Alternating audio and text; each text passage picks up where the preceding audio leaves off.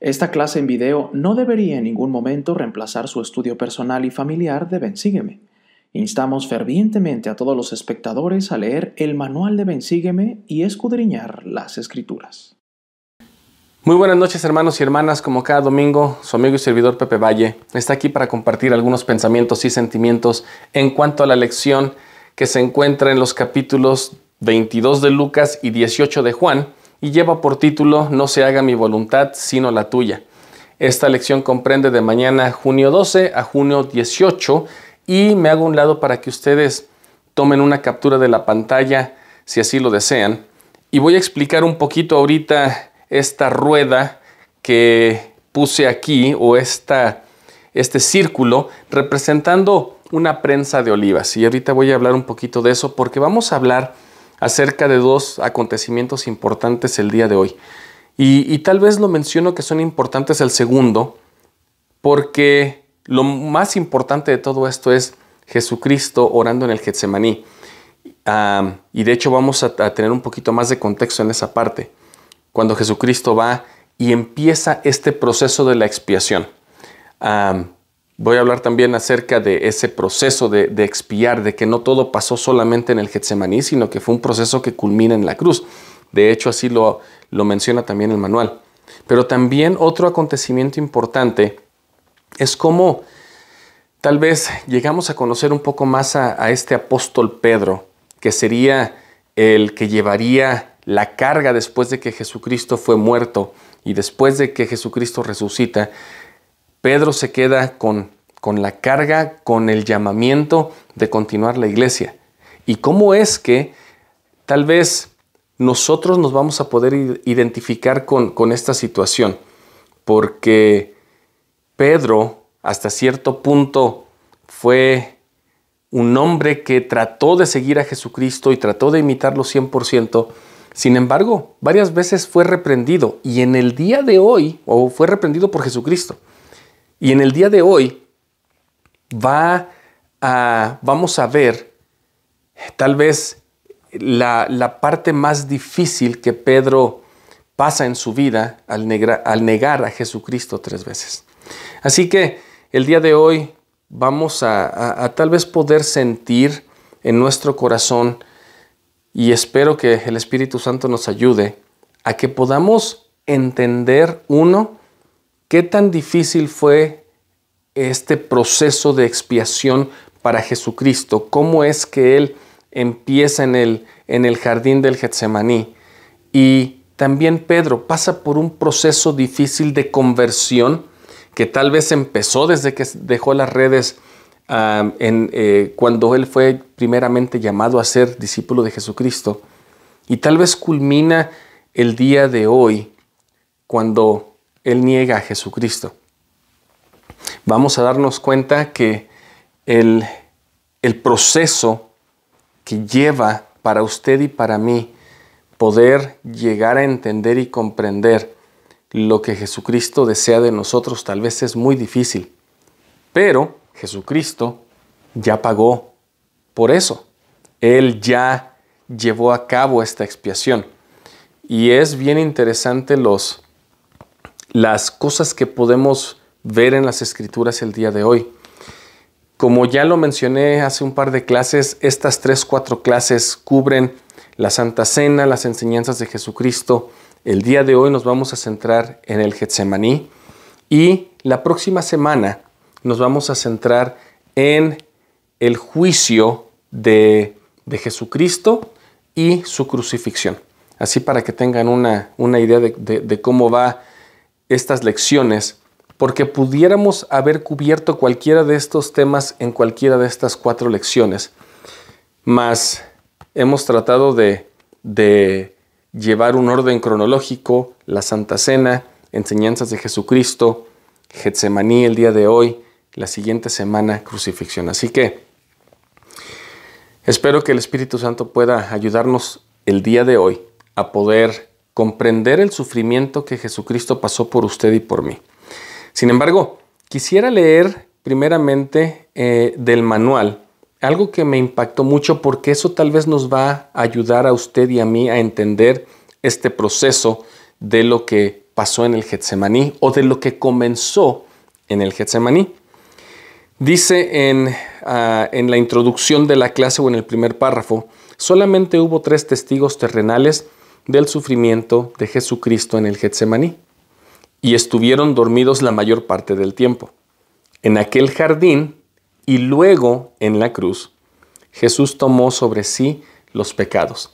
Y menciono esto porque en algunas ocasiones o la mayoría del tiempo, nosotros mencionamos o nosotros creemos que eh, Jesucristo pagó por los pecados en el Getsemaní y ya dejamos tal vez de un lado o no le damos tanta importancia al sufrimiento que pasó al ser azotado y después al morir en la cruz cuando Él dice consumado está, que lo vamos a ver la siguiente semana. Pero qué interesante que el manual nos indica esto porque este proceso de la expiación no solo pasa en el Getsemaní, sino también pasa en el tiempo desde que Él empieza a sudar gotas de sangre en Getsemaní, pero culmina en la cruz. Y la próxima semana hablaremos un poco más de esto porque, de hecho, Elder uh, Ballard o Holland, lo voy, a, lo voy a ver bien, pero no fue Elder Holland quien habló hace un par de conferencias de este discurso tan glorioso acerca de la cruz y cómo es que nosotros podemos llegar a tener una comprensión más grande de lo que muchas personas en el mundo sienten por este acontecimiento de cuando Él colgó en la cruz Jesucristo, cuando murió y cuando se desangró. De hecho, va a haber un simbolismo grandísimo en eh, lo que pasa en el Getsemaní. Sin embargo, antes de entrar allí, a esa parte, quisiera leer o quisiera pasar a un par de escrituras que se le dan a Pedro, a este apóstol que recibe las llaves del reino, a este apóstol que Jesucristo le dice, ¿quién soy yo? Y él dice, tú eres el Cristo, el Hijo del Dios viviente. Y Jesucristo le dice, bienaventurado eres porque no se te ha revelado carne ni sangre. A este apóstol que camina sobre el agua, tal vez a este apóstol que parece impetuoso, que parece hasta cierto punto juguetón de vez en cuando, pero que tiene un gran testimonio de Jesucristo. Jesucristo da un par de... Y aquí voy a ser cuidadoso porque en las escrituras y tratando de entender lo que pasó con, con Pedro al negar a Jesucristo, ha habido algunas propuestas en cuanto a si Pedro fue eh, débil al negar a Jesucristo, si Pedro entendía el propósito, lo cual yo creo que sí, o si Pedro básicamente se dejó llevar por, por el miedo y negó a Jesucristo, o si Pedro tal vez pasó por un proceso de conversión y culmina con esta, eh, con esta experiencia. Quisiera leer estas dos, ya sea profecías o tal vez mandamientos, indicaciones o instrucciones de Jesucristo a Pedro porque nos vamos a dar cuenta que este proceso y esta situación que Pedro pasa es bien difícil para él. Sin embargo, si empezamos en Lucas 22, versículo 31, pero antes de eso, antes de leer el versículo 31, me gustaría decirles que antes de esto hubo una, una conversación entre Pedro y, y Jesucristo sin embargo, Jesucristo, él sabía lo que Satanás tal vez estaba obteniendo en contra de, de Pedro, porque él iba a ser quien iba a continuar con la iglesia, con este llamamiento, con esta carga. Y en el versículo 31 de Lucas 22 dice, dijo también el Señor, Simón, Simón, o sea Pedro, he aquí, Satanás os ha pedido para zarandearos como a trigo. Fíjense que Jesucristo sabía cómo es que Satanás iba a tratar de desviar a Pedro para que no continuara esta misión, para que no continuara esta obra. Él sabía que cuando una persona, en este caso Pedro, estaba tratando de hacer lo bueno, estaba tratando de llevar la obra, iba a haber muchas tentaciones para él. Si usted y yo, hermanos y hermanas, nos pudiéramos poner a pensar un poquito, cuando nosotros deseamos continuar o hacer las cosas bien o tratamos de empezar a cambiar y hacer las cosas que Dios nos manda, ¿cuánta oposición hay? ¿Cuántas dificultades nos llegan? ¿Cuántas pruebas nos llegan? Así que si este versículo lo pusiéramos con usted y con, conmigo, solamente para que pudiéramos tal vez comprender un poquito más, diría, Pepe, Pepe, He aquí Satanás os ha pedido para zarandearos como a trigo. O puede poner su nombre. Juan, María, Esther. Satanás os ha pedido para zarandearos, zarandearos como a trigo. Fíjense que qué importante es que nosotros podamos darnos cuenta en este momento que cuando vamos o tomamos la decisión de seguir al Señor y al Salvador Jesucristo, no todo va a ser color de rosa. Satanás está allí y ha dicho, yo voy a agarrar a este muchacho, a esta muchacha, a este hermano o hermana, y lo voy a zarandear como a trigo a ver si continúa fiel en su testimonio. Entonces, nosotros podemos saber que desde este momento en que hemos tomado la decisión de estar en este camino, las cosas no van a ser fácil. Sin embargo, Jesucristo mismo, y otra vez, hablándole a Pedro directamente, pero si usted ha puesto su nombre en esta escritura, escuche bien lo que dice. Pero yo he rogado por ti, que tu fe no falte, y tú, una vez vuelto, fortalece a tus hermanos. Se me hace interesante que aquí en, en, la, en, la escritura en español dice cuando te hayas vuelto. Y en el manual de Ven Sígueme también dice eh, una de las secciones, por ahí dice ah, que habla acerca de, de esta situación con Pedro. Está bajo el título de, dice, la conversión es un proceso continuo. Y habla acerca de esta parte de cuando Pedro recibe esta instrucción u oración de Jesucristo cuando te hayas vuelto. Yo quisiera explicar un poquito más acerca de esto, porque tal vez esta palabra, en algunas ocasiones para nosotros que hablamos de la, del Evangelio, a veces no tiene la, el poder tal vez, como si dijéramos, Pedro, cuando te hayas convertido. Y de hecho yo lo puse aquí en, la pizarra. Y tú, Pedro, una vez convertido, fortalece a tus hermanos. Le puse convertido porque eso es lo que realmente significa vuelto. En la traducción de la palabra griega, que es epistrefo, significa regresar, básicamente dar un giro completo y por eso es que en español se le traduce como cuando te hayas vuelto. En la traducción en inglés de la misma Biblia, ahí se utilizan la palabra converted o convertido, porque al parecer Jesucristo le estaba diciendo a Pedro, Pedro, tú tienes mucho ímpetu, tú has visto y has tenido muchos testimonios, has visto cómo yo he sanado enfermos, cómo le he ah, vuelto la vista al ciego, cómo he resucitado personas y has tenido muchos testimonios. Sin embargo, tal vez todavía no te has convertido.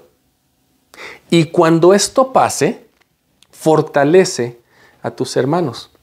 La semana pasada ah, hablábamos de que cuando alguien se da cuenta del amor de Dios, cuando nos convertimos en uno con el Padre, con Jesucristo, con su Evangelio, entonces no pararíamos de hacer lo bueno para buscar a aquellas personas que no conocen del Evangelio.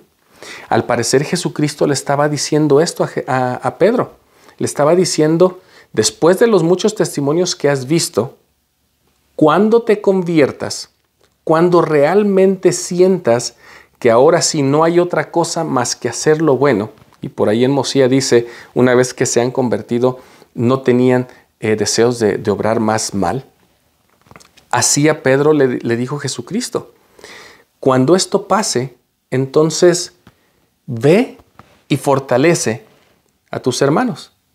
Por ahí cuando Jesucristo eh, eh, lo ve otra vez a, Pedro, va a decirle o le había dicho, tú me amas, apacienta mis corderos. Entonces vamos a llegar a ese punto en el que tal vez Pedro está luchando como usted y como yo para llegar a ser convertido. La escritura lo dice cuando te hayas vuelto, cuando realmente demos un giro de 180 grados y digamos, hasta aquí, de aquí en adelante, yo sigo a Jesucristo. Así que se dan cuenta que en esta parte, primera parte, hay una profecía o una instrucción para Pedro. Cuando te conviertas, fortalece a tus hermanos. Sin embargo, en el versículo 33 y 34 hay una, ah, una situación interesante porque Pedro contesta a Jesucristo. En el versículo 33, y él le dijo, Señor, dispuesto estoy a ir contigo aún a la cárcel y a la muerte, como ya lo había mencionado. Sin embargo, el Señor Jesucristo, y aquí en esta propuesta, voy a hablar un poco más adelante, Jesucristo igualmente da ya sea una profecía o una instrucción, y aquí es donde podemos tratar de comprender tal vez eh, ¿por, qué ¿por qué Pedro niega a Jesucristo tres veces? Pero dice Jesucristo en el 34, y él le dijo, Pedro, te digo que el gallo no cantará hoy antes que tú niegues tres veces que me conoces. Qué interesantes son estas dos profecías o instrucciones que Jesucristo da a Pedro. Conviértete, has visto muchas cosas, porque tus testimonios te dicen y te dan el ímpetu y la energía de seguirme. De hecho, lo vamos a ver ahorita, después de que Jesucristo sale del Getsemaní, Pedro saca su, espada y le corta un ah, oído o una oreja a Malco, así se llama este guardia, a quien le cortan la oreja. Pedro tenía un ímpetu grande de seguir a Jesucristo. Sin embargo, tal vez Jesucristo sabía que su conversión no había estado completa. Y fíjense qué interesante para usted y para mí, que nosotros tenemos tantos testimonios, tenemos tantas cosas de las que podemos testificar porque lo hemos sentido y vivido, pero la conversión tal vez no ha pasado 100% en nosotros. Y por eso no hacemos 100% las cosas que Dios nos pide. La profecía o la instrucción que le da a Pedro también le dice, antes que cante el gallo, me negarás tres veces. Y en esta parte voy a dejar aquí para que podamos pensar en, esta, en esto de lo que estoy hablando, para que podamos darnos cuenta de que el proceso de conversión es algo que pasa por siempre. Así que mientras hablamos de Jesús en el Getsemaní, pensemos de los testimonios y pensemos del grado, y no estoy seguro si lo puedo mencionar así, pero sí del grado de conversión que tenemos. ¿Dónde estamos en este momento? ¿Qué estoy dispuesto a dejar de hacer? Y no tanto qué estoy dispuesto a dejar de hacer, sino más bien qué estoy dispuesto a hacer de aquí en adelante. O el día en que yo pueda comprender que realmente he sido convertido. Así que dejemos a Pedro por un minuto y pasemos al Getsemaní. Y para hablar de esta experiencia de Jesucristo en el Getsemaní, yo voy a, ir a Mateo 26, porque como les digo, todas estas clases han estado brincando, no, no brincando, pero se han centrado en las últimas horas de Jesucristo, desde, el, eh, desde la Pascua, la cena de Pascua, la institución de la Santa Cena, sus instrucciones en Juan 14 al 17, y el día de hoy Jesucristo va al Getsemaní.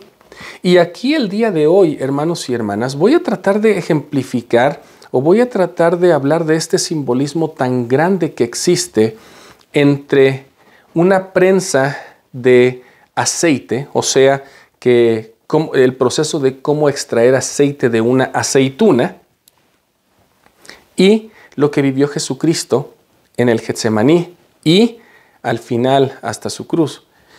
De hecho, cuando estuvimos en Jerusalén, pudimos darnos cuenta y entender un poquito más de lo que este proceso de sacar el aceite de una aceituna lleva. Aquí, y tal vez lo podemos poner en la pantalla, estuve, estuve tratando de ejemplificar una de las ruedas que, es, tal vez como una rueda de, de molino, donde al centro hay un palo grande y va a dar vuelta alrededor de una, de una superficie donde todas las aceitunas estarán. Cuando estuvimos ahí en, en, Jerusalén, en, el centro de BYU y aparte en otro de los parques, pudimos tratar de sacar aceite o llevar a cabo este proceso de la extracción del aceite de una aceituna. Y ustedes se van a dar cuenta que cuando el aceite sale, pasa por un proceso primero de, de triturar la aceituna. Se pone bajo esta piedra tan grande, se ponen muchas aceitunas y se empieza a dar vuelta a este molino. En algunas ocasiones eran jalados por un, por un animal, por un, ah, una mula, un caballo, y en otras ocasiones por personas. Una vez que la aceituna estaba triturada, eso se hacía como una masa.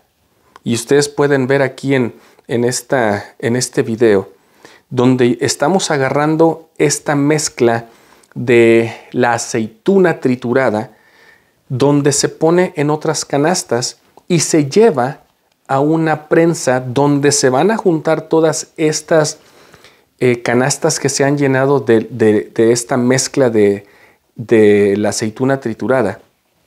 Y aquí, en este punto, es donde se va a exprimir para que salga el aceite. Este proceso va a ser un proceso de tres eh, veces que se exprime toda esta aceituna para sacar todo el aceite que se pueda. Cuando ah, las aceitunas ya están exprimidas, el aceite que sale, ustedes podrían darse cuenta de que es casi casi rojo como sangre. Entonces, habiendo explicado esto, quisiera ir y explicar un poco de lo que pasó en el Getsemaní, lo cual es interesante porque nosotros cuando hablamos de que Jesús fue a orar, decimos que fue al jardín del Getsemaní, como si así se llamara el cerro. Sin embargo, Getsemaní significa prensa de olivas. Het Shaman. Getsemaní en hebreo quiere decir el instrumento o el equipo para extraer aceites. De hecho, Jesucristo fue de Jerusalén una vez que estuvo eh, instituyendo la Santa Cena. Él sale de allí, camina por el río Cedrón o por ese valle del arroyo Cedrón, dice en Juan 18.1, y fueron hasta un huerto en el jardín de los olivos. O sea, Jesucristo va y ora en el jardín o lleva a sus discípulos al jardín de los olivos donde se encontraba una prensa, o sea, un Getsemaní. De hecho, cuando estuvimos en Jerusalén, eh, estas prensas se encontraban en cuevas en lugares cerrados, no estaban al aire libre. Así que estuvimos allí en, en, una de las cuevas donde tal vez hasta Jesucristo pasó algunas de las noches. Él ya conocía este lugar. Él iba a empezar su proceso o el proceso de expiación en un lugar conocido, en una de estas cuevas donde tal vez él, él pasó algunas noches. Así que cuando decimos en el versículo 36 de Mateo 26 dice, entonces llegó Jesús con ellos a un lugar que se llama Getsemaní. Y se llama otra vez Getsemaní porque está la prensa. Llega al jardín de los olivos. Y aquí nos damos cuenta de que Jesucristo les dice a sus discípulos, Pedro, Santiago y Juan, que se queden aquí un ratito y que esperen con Él. Y Él va a entrar al, un poquito más adentro, dice por allí que un tiro de piedra, y Él va a comenzar este proceso de, de expiar por los pecados del mundo. En el versículo 36 dice, sentaos aquí mientras voy allí y oro. Así que en el versículo 38, él dice, mi alma está muy triste hasta la muerte. Quedaos aquí y velad conmigo. Si nos empezamos a imaginar Jesucristo, yo creo que él ya sabía lo que le esperaba. Yo creo que él ya sentía lo que iba a pasar. Él ya tenía en su mente, en su corazón, la disponibilidad y la comprensión del gran sacrificio que él iba a comenzar. Así que le dice a sus discípulos, quédense aquí y velen conmigo. Fíjense que es interesante que tal vez Jesucristo no les dijo a ellos vengan y pasen el problema conmigo, pero les dijo, si ustedes están aquí, y ustedes saben dónde estoy, el hecho de que yo sepa que ustedes están conmigo velando, tal vez me va a ayudar un poquito. Tal vez me va a hacer sentir un poquito mejor el hecho de saber que tengo mis amigos allí afuera esperando mientras yo estoy pasando por esta dificultad.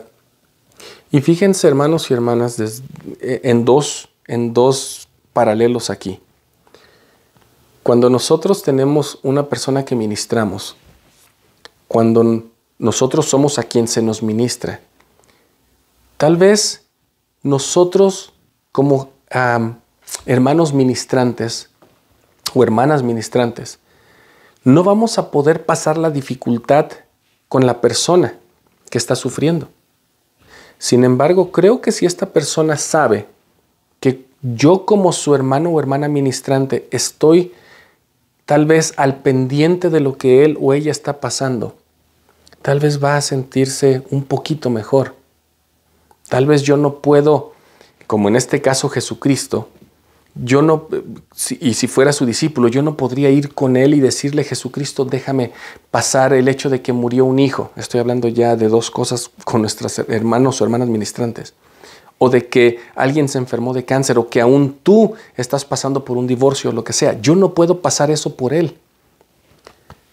Pero si por lo menos estoy velando desde el lugar donde yo puedo y estoy al pendiente de él o de ella, tal vez nos haría sentir un poco mejor. Sin embargo, nos vamos a dar cuenta aquí que en Mateo tres veces se duermen. Y, es interesante porque tal vez a veces nosotros también nos pasa lo mismo. Yo no quiero justificar a los discípulos ni aún a Jesucristo eh, en el sentido de que era noche, ya era, habían tal vez tenido la cena eh, de Pascua a las 6, 7, 8 de la noche. Para este momento tal vez ya era medianoche cuando Jesucristo fue al Getsemaní. Y Jesucristo estaba sufriendo y los discípulos que estaban velando se quedan dormidos. Pero este versículo 38 dice, mi alma está muy triste hasta la muerte. Quedaos aquí y velad conmigo. Jesucristo estaba profundamente afligido por lo que iba a pasar y le dice a sus amigos, a sus discípulos, velen conmigo. Sin embargo, era de noche. Pero bueno, en el versículo 39 dice, y yéndose un poco más adelante, se postró sobre su rostro y orando y diciendo, Padre mío, si es posible, pase de mí esta copa, pero no sea como yo quiero, sino como tú. Algo que quiero también mencionar es que cuando tal vez entendemos el contexto de algunas palabras, nos vamos a dar cuenta que el, significado tal vez nos lleva a, otro, a otra comprensión. En este versículo 39 de Mateo, si nos vamos a la raíz griega de esta palabra postró y cómo es que se tradujo en español, aquí nosotros hemos visto mucho tiempo esta imagen que podemos tal vez poner aquí, donde Jesucristo está al lado de un árbol de olivo, orando al Padre, tal vez en una situación, pues hasta cierto punto no se ve Jesucristo tan, tan afligido, no se ve Él que esté sufriendo, y esta es la imagen que tenemos. Sin embargo, cuando entendemos la palabra griega, donde dice, eh, o como lo tradujeron, que se postró. Esta palabra viene de la palabra piptopeto, que significa básicamente cayó.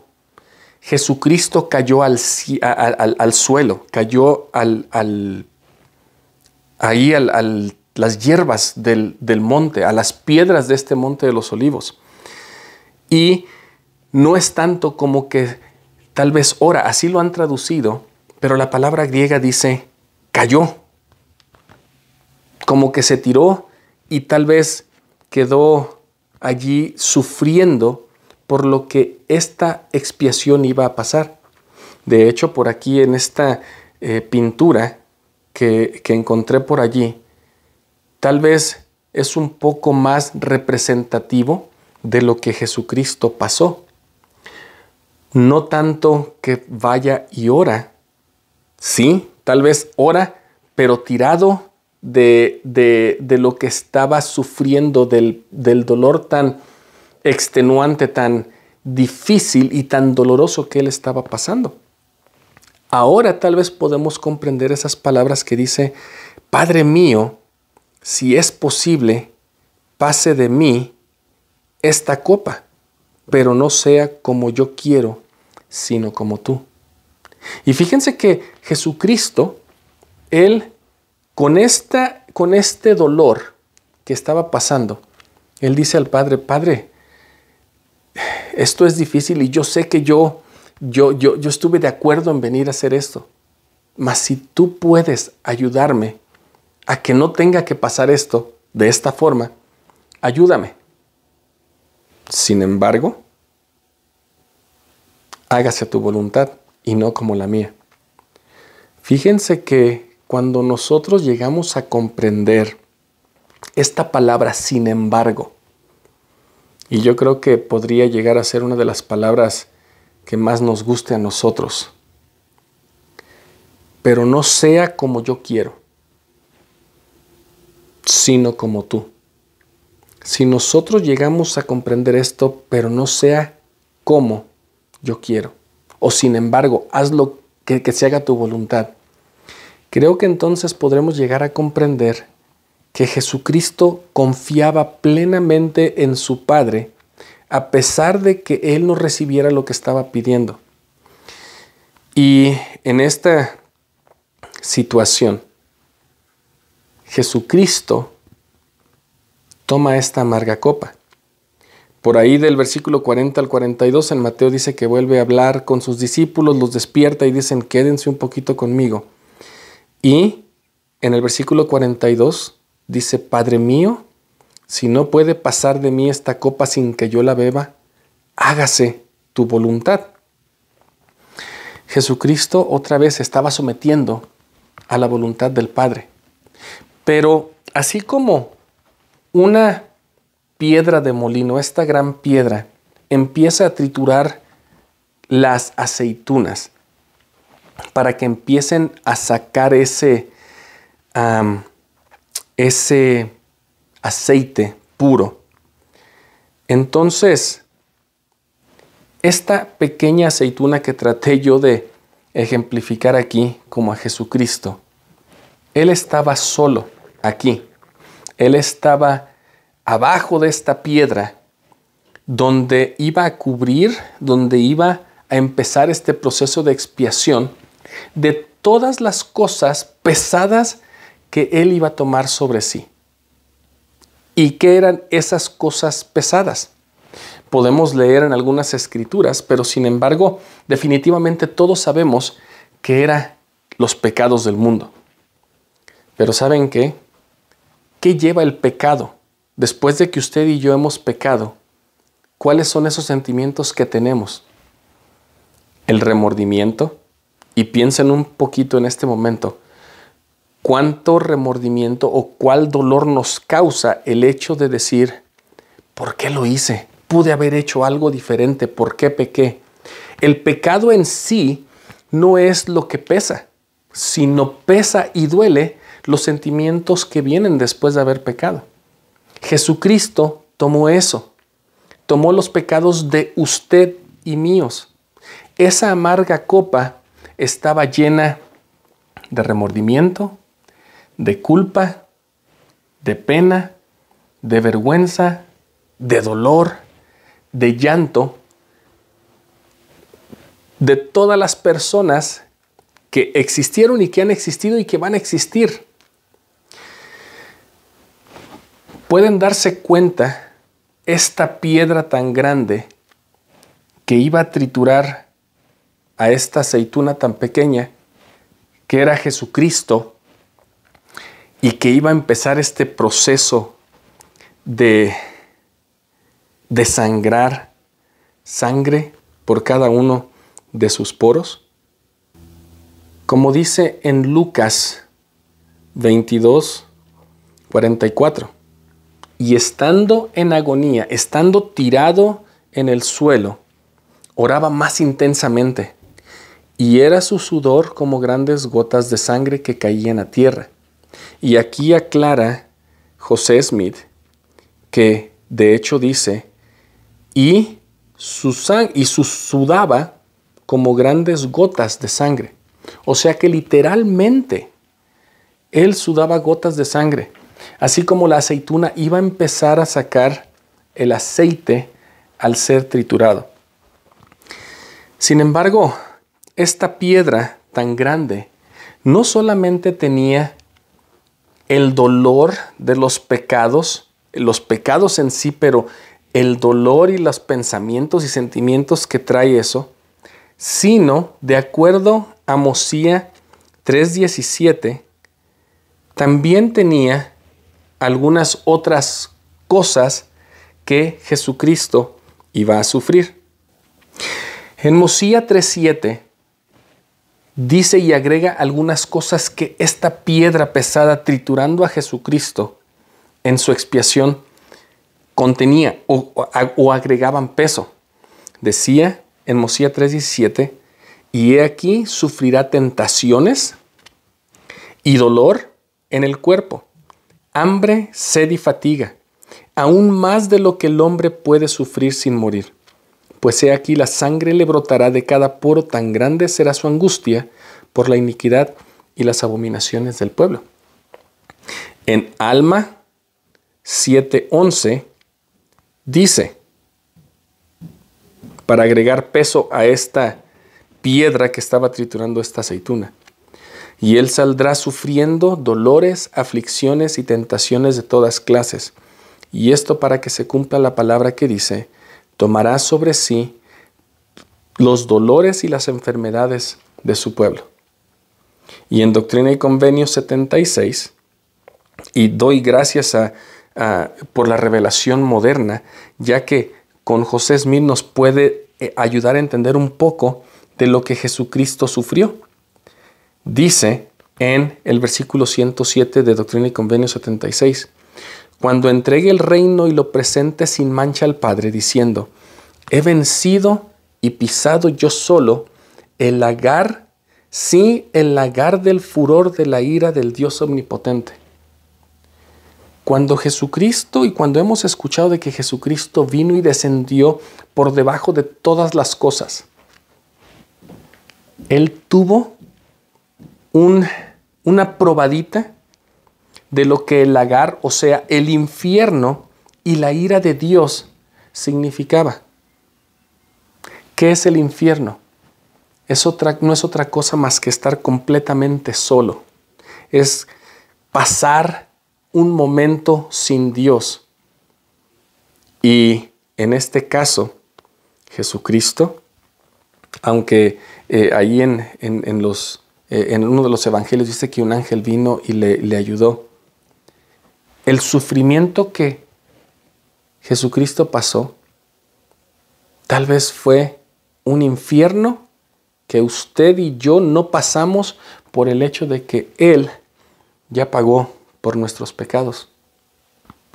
Si esta piedra pudiera ejemplificar todo lo que Jesucristo cargó y esta pequeña aceituna fuera Jesucristo, ¿se dan cuenta, hermanos y hermanas, lo que pesaba para Jesucristo el dolor y sufrimiento que Él pasó por usted y por mí? Creo que después de que nosotros comprendemos esta parte, entonces podemos recordar himnos como Asombro me da, eh, Conmigo quédate Señor, y todas estas eh, palabras de estos himnos que tal vez tratan de decirnos, Jesucristo realmente sufrió por usted y por mí, como si fuera una pequeña aceituna que se le iba a exprimir tres veces en el Getsemaní, cuando fue azotado y en la cruz, para que toda esta sangre purificadora pudiera salir de él. En el Getsemaní empieza el proceso de pagar y de llevar a cabo esta expiación y culmina en la cruz. Yo no sé, hermanos y hermanas, lo que ustedes puedan llegar a sentir en este momento. Sin embargo, para mí es un gran, una gran esperanza. Me causa un gran sentimiento saber que Jesucristo pasó por tan grande dolor que le llevó sudar sangre por cada poro.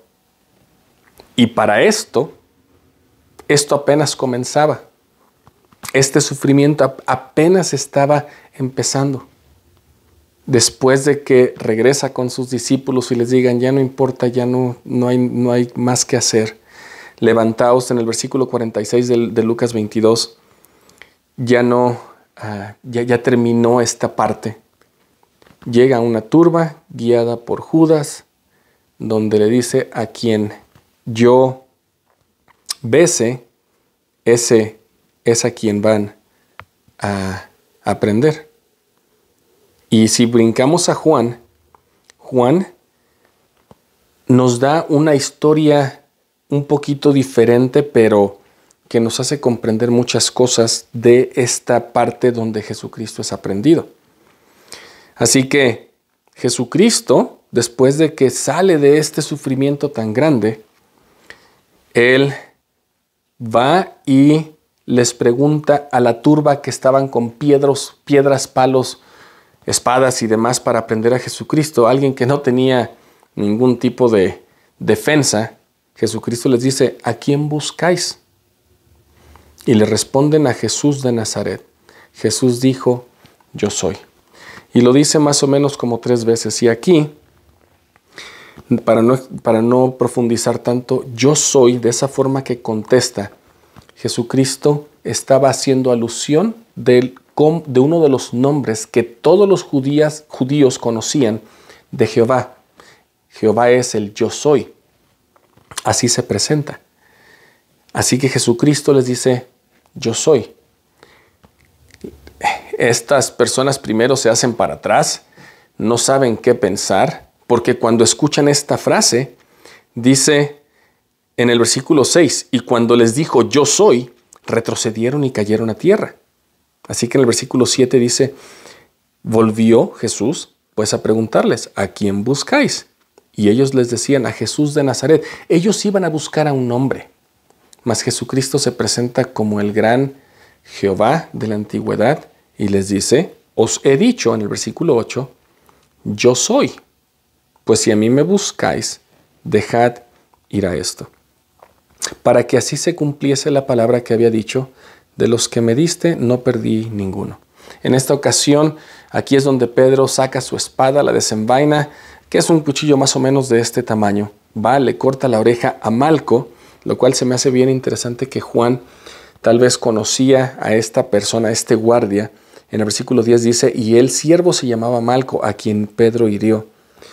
Pedro le dice, o Jesucristo le dice, no hagas eso, Pedro, porque quien por la espada ah, pelea, por la espada muere. ¿No piensas que si yo le digo al Padre que me mande y me salve y que mande ángeles, lo haría? Entonces, en este punto, Jesús es arrestado, lo llevan con Anás, estoy parafraseando el versículo 13, que era suegro de Caifás, y después con Caifás en este lugar que aquí les puedo mostrar cuando estuvimos en Jerusalén. Esta es una iglesia que se le ha hecho a la gruta o a la cueva donde Jesús pasa esta noche antes de ser presentado con Pilato y donde el Sanedrín, el sumo sacerdote, lo abofetean, le escupen a Jesucristo porque le dicen que eh, básicamente le están diciendo a Jesucristo que lo que, ha, eh, lo que está predicando es malo.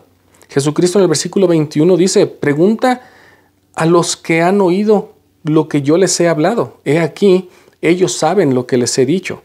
Entonces, Jesucristo está ante esta multitud, ante el Sanedrín, le abofetan, le escupen, y Pedro está, y ya regresando a Pedro ahora sí, está por allí viendo desde una ventana, y por ahí en el, en el versículo 25, dice, ¿no eres tú uno de los discípulos, una de las siervas eh, que estaba por allí? Él dice, no, yo no soy. Y otra vez en el 20... Ah, no, empezamos en el 17 con este Pedro diciendo, yo no soy, yo no estuve allí. Y bueno, pasando todas estas, todos estos versículos, hasta por ahí del, 20, del 25, y el 26 dice, uno de los siervos del sumo sacerdote, pariente de aquel a quien Pedro había cortado la oreja, le dijo, ¿no te vi yo en el huerto con él? Y en el 27, y negó Pedro otra vez y enseguida cantó el gallo.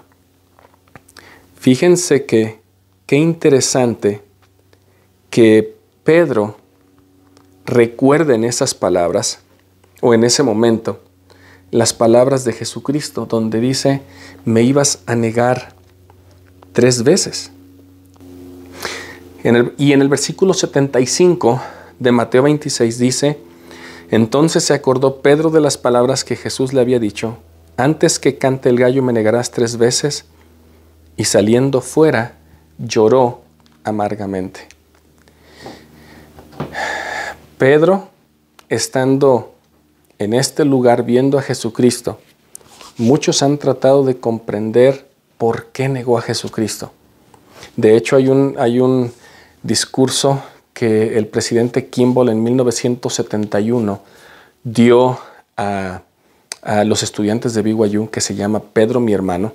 Y si no está traducido en español voy a tratar de traducirlo para ustedes, pero es un gran testimonio, es un gran discurso donde el presidente Kimball dice que en aquella ocasión en un periódico leyó que un eh, pastor decía que Pedro había sucumbido a las tentaciones de, la multitud y por eso había negado al Señor Jesucristo, que él lo había negado porque no había sido fuerte en su testimonio y que él básicamente había caído. Y el presidente Kimball se siente muy mal porque dice, ¿cómo puedes hablar de mi, de, un apóstol? Yo soy un apóstol del Señor, yo soy un profeta, así como, como Pedro y yo soy imperfecto, diciendo el, presidente Kimball, yo puedo tal vez comprender que Pedro no fue la intención ser imperfecto ni caer ni pecar. Sin embargo, tal vez había algo más de trasfondo que usted y yo no sabemos. Y es interesante que la profecía que a Jesucristo le da de convertirse también se cumple con la profecía que le dice, me negarás tres veces. Y saliendo fuera lloró amargamente. Tal vez Pedro en este momento sintió que cayó tan bajo porque recordó la profecía que se le había hecho, tal vez hasta la instrucción, y llora. Y tal vez aquí es donde se arrepiente y tal vez aquí es donde él se da cuenta, esto tenía que pasar para yo ser más fuerte. En clases posteriores nos vamos a dar cuenta y vamos a hablar de las grandes cosas que Pedro hace. Sana a enfermos, bautiza a mil personas el día del Pentecostés, unos 50 días después de que Jesucristo había muerto. Él está cerca en la cruz, él, después de que Él es crucificado, Él va y testifica de que mataron a alguien inocente. Sin embargo, aquí, hermanos y hermanas, podemos pensar en usted y en, y en mí, de cómo en muchas ocasiones, y, otra, y otro discurso, voy a hacer un paréntesis, el Elder Bednar, Convertíos a mí creo se llama, y está en la clase, habla de cómo el testimonio y la conversión son dos cosas diferentes. Tal vez Pedro había tenido infinidad de testimonios acerca de Jesucristo. Sin embargo, le hacía falta darse cuenta por él mismo, convertirse una vez que tal vez él pasara por una situación y una experiencia difícil. Para usted y para mí, hemos pasado esa experiencia, hemos caído tan bajo que decimos de aquí en adelante ya no voy a obrar más mal. Tal vez no tenemos que pasarlo. Tal vez no tenemos que, que, cometer un pecado tan grave que nos haga convertirnos y decir, ya no quiero más. Tal vez el día de hoy, hermanos y hermanas, es el hecho de que hoy nos demos cuenta de que esta pequeña aceituna que fue Jesucristo pagando por los pecados que yo hubiera cometido o que voy a cometer o que habría cometido, así como la experiencia que tuvo Pedro. Él pagó por eso. Y si nos diéramos cuenta el día de hoy de que hoy es cuando me tengo que convertir, hoy es cuando tengo que dar un giro completo a mi vida, entonces tal vez haríamos lo que Pedro hizo. No pecaríamos más, no haríamos más mal y estaríamos 100% empeñados en una causa noble y haríamos muchas cosas de nuestra propia voluntad, dice por ahí en Doctrina y Convenio 59. Empezaríamos a engrandecer el reino porque hoy me di cuenta de que todo esto que Jesucristo pasó fue por mí y personalmente por mí. Pedro, de una forma amarga, tuvo que darse cuenta de que Él iba a ser quien iba a llevar a cabo la obra, quien iba a llevar la iglesia a una, a una situación en que todo el mundo conocería de este Jesucristo, de esta pequeña aceituna que fue triturada bajo el molino de los pecados de usted y mí. Si nosotros fuéramos Pedro y hemos pasado por una experiencia como esas el día de hoy, llevemos el Evangelio a todos. Digámosles, es posible cambiar. No importa lo que hayas hecho, no importa lo que has dejado de hacer. Hoy es el día de que te conviertas. Jesucristo ya pagó por este sufrimiento. Jesucristo ya llevó a cabo este gran sacrificio. Y si leyéramos en Doctrina y Convenios 19, el por qué pasó esto, versículo 16. Porque he aquí yo Dios he padecido estas cosas por todos para que no padezcan si se arrepienten. Mas si no se arrepienten tendrán que padecer así como yo. Padecimiento que hizo que yo, Dios el mayor de todos, temblara a causa del dolor y sangrara por cada poro y padeciera tanto en el cuerpo como en el espíritu, y deseara no tener que beber la amarga copa y desmayar. Sin embargo, gloria sea al Padre, bebí y acabé mis preparativos para con los hijos de los hombres. Hermanos y hermanas, hace un tiempo leí en una publicación por ahí de mi buen amigo Elder Lozano, 70 diaria ahí en, en el área de México, que Jesucristo tomó esta amarga copa para que yo cada domingo y usted pudiéramos tomar esta dulce copita de agua que nos limpia de los pecados y de la inmundicia de este mundo. Jesucristo, mi amigo, mi hermano, pagó por todo esto para que yo pueda ser convertido, para que yo pueda llevar este Evangelio a todas las demás personas. El sufrimiento que Él pasó como una aceituna solita, triturada por esta piedra de pecados, remordimientos y el mismo infierno y hambre y fatiga y aflicciones. Él lo pasó. Ahí es donde comenzó su expiación y terminaría en la cruz. Así como una aceituna es triturada o exprimida tres veces, Jesucristo también lo pasó en el Getsemaní, en sus azotes y sufrimiento y en la cruz, para que cada sangre de su cuerpo brotara como de una aceituna el aceite, para que usted y yo fuéramos salvos y para que usted y yo tuviéramos una oportunidad de regresar a vivir con Él.